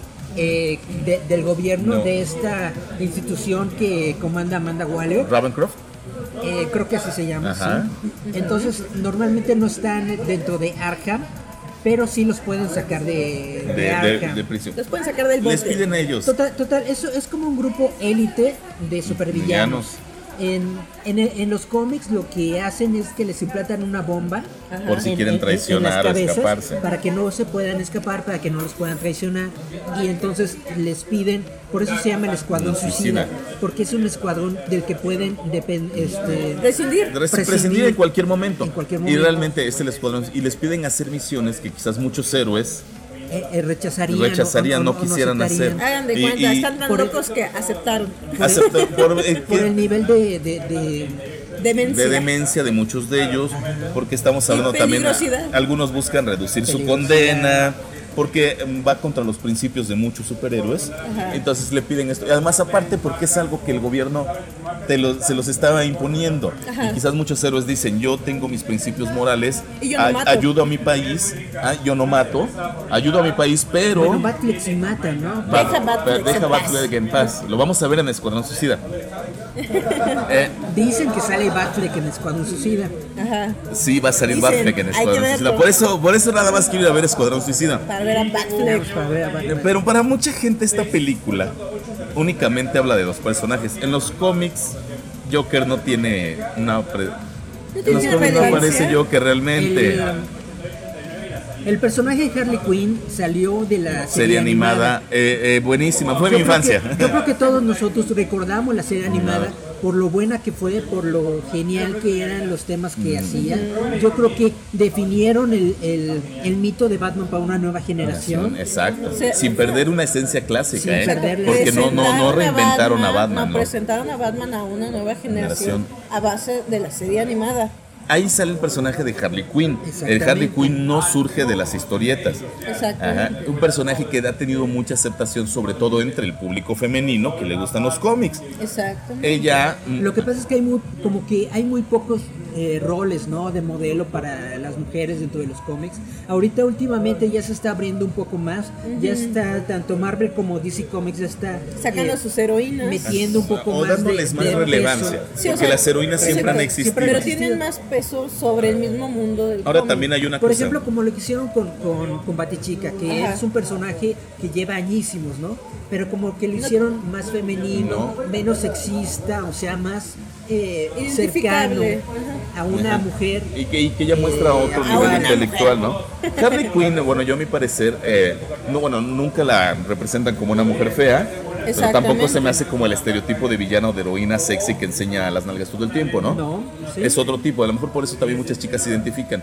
A lo mejor para muchas sea más fácil ser Harley Quinn Ajá. a sentirte, no sé, Wonder Woman. Ajá. Y aparte hay algo, o sea, visualmente cualquiera de sus versiones es muy atractiva a la vista, porque realmente es un personaje que vende así, te vende, ¿cómo se podría decir? Sex appeal, belleza, locura, algo bonito que puedes decir, oye, creo que yo me Vende, puedo ver ve- bien. vende algo sexy, vende algo O sea, es un no producto. convencional. No, al final claro. de cuentas es un producto. Y puedes moverla, puedes, puedes dibujarla o contar su historia de muchas formas. Exactamente. Ajá. Ella, bien, yo las considero más así, no tanto como una contraparte femenina de Joker, sino como no un complemento en la historia. al- de la historia de Y del Joker. personaje. Eh, Es que eh, es algo que, que- que le faltaba al Joker, así como Batman necesitaba en algún momento a, alguien con quien hablar, A o sea, para, Robin, a para que no esté Batichica, todo el tiempo Alfred. hablando con él mismo. Así de la misma forma, Joker necesitaba como un sidekick, un ayudante, una persona con la que pudiera compartir sus aventuras. Ah, Que de hecho dicen que hubo un ayudante de Joker en los años 40, 50, pero que lo dibujaban eh, de un modo tan espeluznante que muchos niños lo rechazaban porque, porque se les hacía muy feo. Y el Joker no volvió a tener un sidekick muchos años. Ajá. Y le dan a la pequeña A niña Harley. Quinn. Entonces, esto da un fenómeno así. Exacto. Harley Quinn y Joker, mucha gente que no ha leído un cómic en su vida, creen que es como una pareja de locos que roban bancos, eso, creo que se aman entre ellos. Como Hay un- Bonnie and Clyde. Como un Bonnie and Clyde. Obviamente, los que hemos leído cómics sabemos que Joker maltrata a Harley Quinn, la golpea y la sobaja. Exactamente. Ajá. Lo que pasa No, es que no, el, el- el nivel de desestabilidad mental que existe en Joker no, eh, le permite. no le permite Tener una conexión emocional con ella, así de simple. Exactamente. El, el- el Joker no es empático. Él no siente ninguna conexión hacia ningún otro ser humano que no sea Batman. Exacto. Y es una conexión, eh, la, y la conexión con Batman es una conexión de, de amor-odio. Odio, siempre. No hay Joker sin Batman, no hay Batman sin Joker. Entonces, simple. eh, eh, Y si existe- quieren verlo, vean The Killing Joke próximamente en cines para existe, ver esa existe historia. Harley en, en el universo de Joker, Ajá. pero ella no es una componente importante de su vida. Es prescindible. como lo es Batman. Entonces por eso todo el tiempo de hecho le está usando así como de carne de cañón. La primera en ir a las, a las filas y que se aviente Sí. y que le pase lo que le pase, porque a Joker no le interesa tanto. No. Pero al mismo tiempo tiene embobada a Harley para que Harley no se vaya de su lado. Porque O así es el personaje clásico. Ya después Harley como que ya tuvo un poco más de amor propio, se desafó de todo este círculo de violencia. Ajá. Ella tuvo su propio su propia serie, su propia forma de ver el mundo y su propia forma de acercarse a todo lo que Porque aunque no lo crean, El tiene universo su... de DC. Pero, pero también hay que explicar su relación que tiene con Poison Ivy. Ah, por supuesto. Eso también surgió de la, de la serie animada, que Harley se hizo muy amiga de, de Poison, Poison Ivy. Y um, hicieron un equipo eh, de, de supervillanas, no me acuerdo cómo se llama, pero sí son muy, son, son muy amigas dentro de la serie animada. Y es algo que también después se retomó en los cómics. Claro, y de hecho hubo una serie, ¿no? Donde prota- protagonizaban ellas dos. Eh, El, ahora hay una cuestión que, que pasa mucho últimamente. El, el, el señor sarcasmo, todo esto. Bueno, Se es utiliza mucho a Harley y a Joker. Ajá, o sea, Eh. a lo mejor usted no los conoce, pero conoce el meme. Conoce el meme. Bueno, eh, se da mucho este fenómeno que mucha gente critica de, de que Ajá. muchos chavos, Ajá. muchas chicas se disfrazan de Joker o de Harley, utilizan alguna frase buchona de... de, de- Sí que, nada tiene que ver con que nada tiene que ver con el personaje. personaje. Ha- Han hecho muy, medi- muy mediáticos ambos personajes. Porque los- Hay mucha gente que no nos gusta, Ajá. no nos gusta ver algo así. Ajá. Exacto. Ahora, ¿creen que con Suicide Squad esto se, se eh, tenga un boom más fuerte o que se frene? No, va a tener un boom más Yo, grande. honestamente, tengo que, que- que dar mi opinión honesta del Escuadrón Suicida. Ajá. Yo no le Tus expectativas no son No altas. son altas. Mis expectativas de esa película no son muy altas. Yo siento que solamente es un eh, producto película. comercial Ajá. para vender, para introducir a estos personajes dentro del universo cinematoma- cinematográfico de DC Comics, pero no tienen mucho peso, no tienen mucho contraste.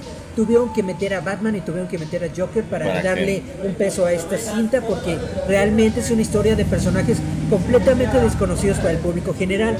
Y aún para la gente a la que nos gustan los cómics, Exacto. el Escuadrón Suicida, yo siento que nunca ha sido uno de los preferidos. Dentro de la... Sí, Yo siempre los veo como personajes secundarios. Cuando siempre. metieron a Harley dentro de los cómics del Escuadrón Suicida, sí tuvo un, un, un levantamiento, precisamente por la popularidad del personaje de Harley. Sí tuvo mejores historias y todo esto, pero tampoco en, en lo En personal, en lo particular, yo no creo tampoco que Escuadrón Suicida Sea sea el- de los mejores cómics que existen por allá en el mundo, ¿no? Entonces, la- hacer una película de ellos como que para mí es medio X, pero entiendo por qué lo hacen, entiendo eh, la necesidad mediática de introducir más personajes dentro de su universo, entiendo que los villanos son muy atractivos y entiendo el poder mediático que tiene el personaje Harley Quinn. Bueno, y aparte creo que eh, lo que le da el Suicide Squad dentro del así como así prácticamente como tú me lo has contado. Ese amor loco o devoción que tiene Harley en un momento de la historia de Suicide Squad, cuando regresa el Joker a buscarla y lo traiciona, cuando precisamente ¿qué? se arranca la cara. Ah, en el nuevo 52 el Joker Ah, se sí. arranca la cara porque está muy loco.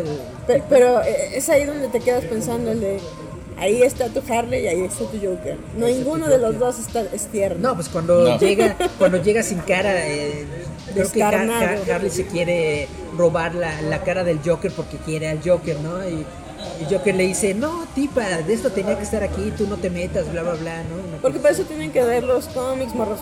¿Qué cómics tienen que así descubrir? A ver, para comprender una película, vaya. Bueno, lo, lo más básico de Harley Quinn yo creo que tiene que ser Mad Love, que es No, eh, la, la introducción del de, de Harley Quinn al de universo. Harley Quinn al universo de los cómics. Este es un cómic imperdible que tienen que ver Si usted para quiere ser fan personaje. bien hecho de Harley Quinn, lea Mad, Mad Love. Love.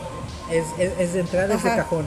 Ahora, para entenderle a la historia de Escuadrón Suicida, yo creo que lo mejor que pueden hacer es leer el Escuadrón Suicida del nuevo 52, porque es como una reintroducción a este equipo de, de- villanos, y ahí está Harley Quinn. Entonces, si pueden conseguirse eh, los compilados de Escuadrón Suicida del nuevo 52, yo creo que es una muy buena forma de acercarse al personaje y de entenderle un poco más a la película. Porque precisamente lo que eh, queremos dar, esto aparte de dar a conocer la película que ya próximamente se estrena, es esa relación loca, obsesiva, de incluso humillación que tienen Harley con el Joker. Porque muchos, muchos de ustedes a lo mejor han visto en Facebook que ponen frases muy tontas como si las dijera el Joker o creen O que Harley Quinn es una heroína saliendo las de caída. Harley. Pero, pero es, que esa, lo que es digo, esa es la cuestión, como Harley y Joker están tan embebidos ya en la cultura popular, cualquier persona los utiliza como les da la gana, hasta en memes. Eh, Pero creo que lo importante es de que ustedes se den chance de conocer al personaje fuera de lo que te puedan vender en una red chance social. de conocer a Harley y a Joker, ¿Cómo no al señor sarcasmo. Punto. Porque creo que algo, algo que tienen que descubrir con ambos personajes que no son cuerdos, no están bien y tienen una relación abusiva, no de amor, es de amo-esclavo. Bueno, ¿crees que en algún momento Joker llegó a amar a Harley? Creo Jamás en la vida, yo Jamás. honestamente creo que jamás. No. En la vida. Tú que eres igual que no. Sí. Harley a Joker. O sea, Harley tiene un amor Ah, Harley a Joker, sí, desmedido. es medido. Ajá. O sea, es una devoción tal que es capaz de dar su vida por el Joker, literal. O sea, a- se somete a demasiados abusos de, de parte del Joker. Y Joker realmente no la ama, la abusa de tal forma que realmente es un arma, es solamente un utensilio que le gusta utilizar de vez en cuando. Por eso tienen que leer las historias para realmente entender. Para que De- no quieran un amor como el de Harley Joker. Exacto, o sea, cuando digas, luego hay ay, chicas soy que Harley publican Quinn, eso. no. Hay chicas que publican, yo quisiera un amor como el de Harley Joker, por Dios. Eh, no, es prácticamente decir quiero ser No, una no. mujer golpeada. Digo, a menos Y de no que eso sea que- tu gusto, pues ya es otra cosa. Si a ti te gusta ser golpeada, pues bueno, es algo muy... Muy tuyo. Muy respetable Muy Si te Respetable. gusta el sadomasoquismo, éntrele. pero no es muy sano. No es muy sano para nadie. Creo que también algo que la gente, bueno, fan de los cómics ha notado, la diferencia entre Harley Quinn de la serie contra Harley Quinn del cómic contra Harley Quinn videojuegos. Usted, señor, ¿cuál es su opinión respecto a eso? Es, eh, es un tratamiento diferente, es el mismo personaje, pero escrito por un diferente Guionista. Ajá. guionista. Entonces son diferentes formas de ver a este personaje y su psicología. Honestamente, me gustan mucho los, los videojuegos actuales, los de Arkham, Ah, la trilogía. Ajá. Me gustan muchos, pero el diseño de personajes de Harley no me gusta tanto porque siento que deberían hacerla más como el cómic, pero eso es una cuestión personal. Y de historias también siento como que no es un personaje que está muy bien empleado. Ya después en, en capítulos extras que han hecho para los videojuegos, ya le han dado un poco más de historia, ya le han dado un poco más de, Peso. peso al personaje y ya ha salido mejor. Pero en lo que es el juego básico, Harley sale prácticamente nada más para ser golpeada, ¿no? No, y, creo que hay algo, eh, incluso en la serie, aunque digamos de esta manera, se mostraba como muy boba, era capaz de, ahora sí, ser una criminal por su cuenta. O sea, incluso capturó a Batman para el Joker. Esa es la cuestión de la serie. En- dentro de la serie hay una evolución del personaje de Harley, porque inicia primero como la niña boba que idolatra al Joker y poco a poco se va a dar cuenta de cómo es el mundo, poco a poco va adquiriendo una propia personalidad hasta convertirse ya en un villano hecho y derecho por ella Y, misma. y respetable en dado momento, ¿eh? Ajá, e- es que creo que sí. en esta película de Suicide Squad, muchos se quejan porque está presentada como una Barbie Girl.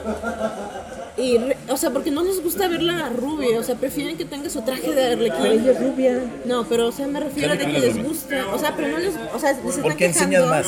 Porque incluso hay una escena donde Margot Robbie Ajá. sale así con este, No, con no, pero, ropa. o sea, como que ellos reconocen más el personaje como arlequín. Es- es- es- Ah, es ahorita un- como una es ¿no? uno salirse Esa de es una onda de Facebook, digo, de Hollywood, De Hollywood. que sexualiza demasiado a los personajes femeninos. Ah, no, no, pero yo lo que me refiero es de que reconocen más a Harley Quinn su onda tipo a- así, Arlequín. Ahorita que le están presentando como una chica Más sexy. como punk glam, haz de cuenta. Este es el personaje clásico es con el que todos nacimos y que nos gustaría ver en una versión de. Y hay gente real. que no le gusta, digamos, como esos cambios. Ahora yo voy la... Bueno, primero yo voy a dar mi opinión antes de preguntarle a mis compañeros. opinión. Va. Margot Robbie, sí me gusta de Harley Quinn. Jared Leto, de Joker, no me termina de convencer. Es Para mí se ve muy Culkin. chaca. Macaulay Jared- Culkin. Jared. Leto es muy buen actor, Muy buena. Ella es buena actriz también. pero yo creo que Visualmente no. es buen actor para cierto tipo de papeles. Ajá. No sé porque no he visto la película, No no, puedo juzgar a Jared Leto como Joker. La matiz que le va pero a dar. los- las pocas cosas que hemos visto dentro de los trailers no me gusta, se ve muy muy muy urbano, por no decir chaca. Muy chaca. Los tatuajes, ¿qué te parecen? muy como muy como de cárcel, muy Ajá. latino y todo Y esto. cuando el Joker no manejaba tatuajes, o sea, siendo honestos, el Joker manejaba una estética No, hubo cómics que sí. No, no, pero digo, o sea, si lo recuerdas bien, es como un personaje pintoresco pero sobrio. O sea, no Sí. necesita que verse rudo. El Joker Ya rudo. como una especie de elegancia dentro de su locura, Ajá. que le quita por completo todo este Ya, onda ya- ya de los ves que tatuajes. incluso O sea, él en algunos cómics dijo que, que para él matar no era despellejar Lo- por despellejar, o sea, O sea, te- era lo- un arte. Lo convierten, yo lo que siento es que lo están convirtiendo en un super pandillero Cuando en la no lo es. película, Cuando cuando, no no lo lo es. O sea, eso, eso es creo que eh, lo que muchos fans se van a encontrar al verla porque se van a defraudar porque dicen, yo tengo la mentalidad de cómic, me lo pintan de otra manera y obviamente hay muchos nuevos ¿A fans. ti te gusta o no? Jared, Jared Jared Leto. Leto, bueno, así como actor no me gusta y visualmente me recuerda a Macaulay Culkin. Así Es no Macaulay te, Culkin no si te no se llama todavía. Necesitaríamos, a lo mejor viéndolo actuar ya en la película completa, no tenemos otra Me, opinión. han, gu- me han gustado mucho películas en las que él ha, eh, ha- en las que él ha actuado, pero su Joker, honestamente, yo siento que me va a decepcionar mucho. Muy bien. Margot Robbie. Margot Robbie está, está bien en el papel, se le cree. Y sí tiene cara de Harley Quinn, ¿eh? Es- es- está bonita la chava, se le cree que está loquita. Yo no creo que tenga broncas. Tú, Margot Robbie, Harley Quinn. Yo creo que sí fue una, bueno, fue un buen acierto porque maneja perfectamente la estética de niña inocente con la niña psicópata. Y, lo va, y va a dar un buen espectáculo para todos los fans de Harley Quinn. Es un buen espectáculo visual, Margot Robbie, Exacto, porque o sea, al final de cuentas está dando lo sobre que todo en la película esta de ¿Del Lobo de Wall Street? del Lobo de ah, Wall sí, Street. fue muy, muy es buen un espectáculo. espectáculo visual muy bueno el de Margot Robbie. Pero al final de cuentas creo que sí va a aportar algo a lo que Al sea la mito, franquicia. a la mitología de- No, a lo que sea la franquicia. Si se despega y hay otra, puede haber otra secuela de que nos den de Batman o de esto. Creo que si la vuelven a contratar para este papel, sí puede volver a repetirlo. Macaulay Culkin, Leto, no. No. Bueno, todo, todo, todo estará por verse. Vamos otra vez a cerrar este bloque con una canción. ¿Por cuál canción nos vamos a ir? ¿Cuál Vamos ahora con eh, System of a Down. Sheme. Sheme, sheme, ¿Dónde está sheme. tu- Ah, bueno. Vamos con esta canción y regresamos. Bye, bye. Estás escuchando Giant Metal Roboto.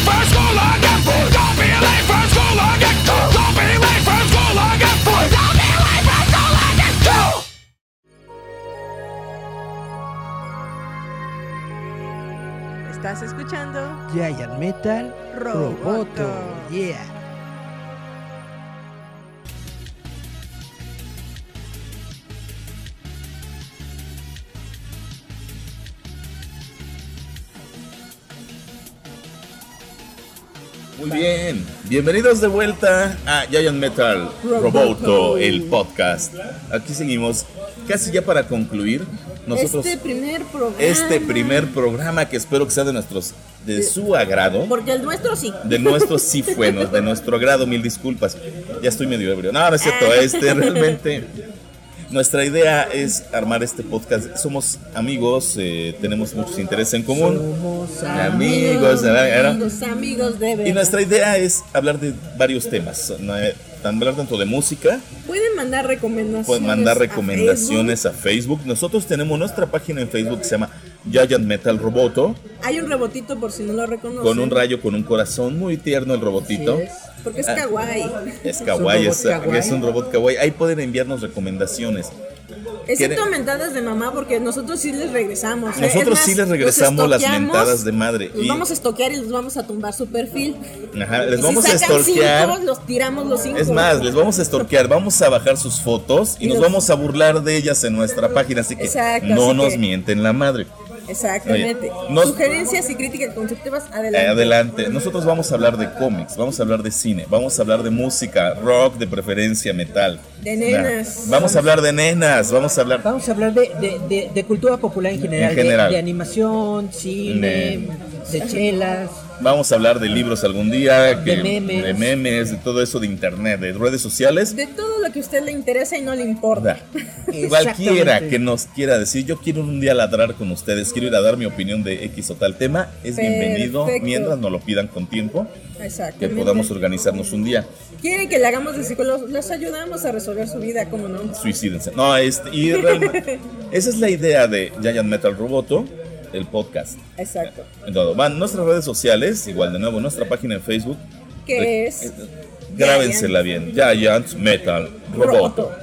Si no saben escribir Giant es Giant. Ajá, vamos a de Giant Metal Roboto. Como suena. Como suena. Muy bien. suena. Muy bien. ¿Y cómo te encontramos, Juliatín?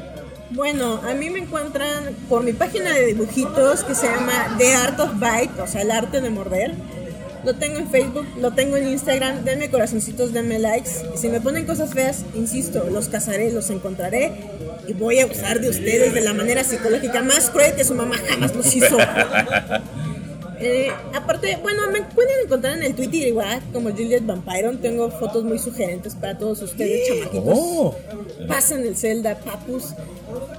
Y creo que eso es todo. A ver, ¿Y en ok. Facebook cómo apareces? En Facebook, no, todavía no les puedo dar mi verdadero nombre, mi verdadera identidad.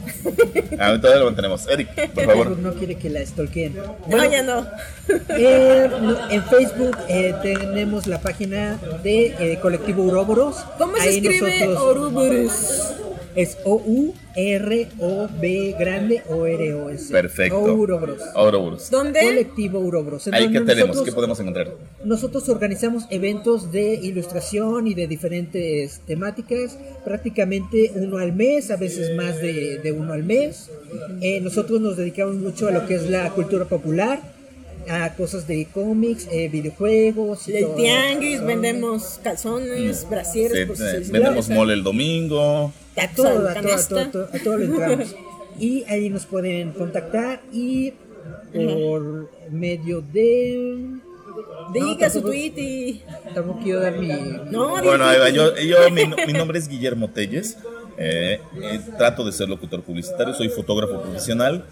Eh, ahorita en, en alguna, hago algunas labores para Periódico Reforma. Mi nombre es, les repito, Guillermo Telles. En Facebook me pueden encontrar como Guillermo Octavo Hombre. Ah, ah, y mi Twitter es arroba hombre8. Ahí estoy a sus órdenes para lo que ustedes se les Se les ofrezca, se ofrezca. les, ocurra. Por si nos quieren pedir matrimonio, somos muy jóvenes, pero aceptamos el dinero que nos puedan que nos ofrecer. puedan ofrecer. Manden foto primero, por favor. No importa si son feos, con que tengan dinero. Con que tengan dinero. todo. Sí, pero también manden foto, ¿no? Porque digo. Bueno, eso es para el Manden FAP. foto del dinero. Ah, sí. Yo digo, para el Ah, foto del dinero. Foto para el FAP. para saber que sí lo tienen. para saber que sí tienen. Aquí vamos a estar mucho tiempo, esperemos. No. Si no, pues de igual forma, vamos a estoquearlos. Aguas, porque yo sí los estoqueo. Y esperemos que, esperemos que les guste y que nos den un seguimiento. Y esperamos tener invitados dentro de poco, gente que nos- Próximamente, nosotros, eh, como nos movemos mucho dentro de un medio de ilustradores, estamos pensando en invitar ilustradores, gente que hace animación, gente que hace dibujos, gente que hace pintura, todas estas ondas. También queremos eh, invitar a personas que se dedican a la música, música metal, música. Bueno, con que tengan un proyecto, ¿no? Un proyecto Sí, de lo que sea con eso, algo que si quieran dar usted es un ser común, puede venir, puede platicar con nosotros, pero solamente le algo. Se queda callado y lo vamos a interrogar cruelmente. sobre su vida. Vamos Sobre- a hacer que llore aquí. ¡Ah! ¿Por qué mi abuelito me volteaba? Sí, vaya. No, hay cosas que sí, igual no, no me gustaría saber, pero Pero de igual forma, si se quedan callados, pamba. sí, claro, sí, aquí hay que venir a hablar. ¿no? Claro que sí. Esperamos que les haya gustado este primer programa. Ya saben, sombrerazos y patadas de burro se aceptan. Pero si empiezan con sus cosas de niño rata, los voy a cazar, los voy a encontrar. Por Dios, que los voy a hacer llorar. Entonces, este fue nuestro primer programa. Nos vamos con Rolita. ¿Cuál Vamos rolita con es? Black Sabbath, eh, esto que se llama God, God is Dead. Esta fue nominada a una de las mejores canciones de metal de este mil de lo que llevamos de esta todavía aguanta, todavía aguanta. Ozzy Osbourne todavía aguanta, Black Sabbath se retira, pero Ozzy Osbourne va a seguir un buen rato, estoy seguro. Ozzy Osbourne es inmortal. Es inmortal. Está, todo el mundo habla de Chabelo, pero nadie habla de Ozzy Osbourne, que es más inmortal que Chabelo. Les agradecemos mucho el favor de su atención. Me despido de nuevo. Yo soy Guillermo Telles. Me pusieron Julieta, me llegó Matt Byron. Yo soy Eric Contreras Ayala. Y eso fue.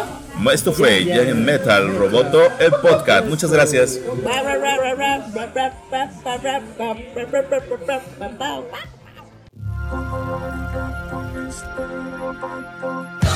Esto es Giant Metal Roboto.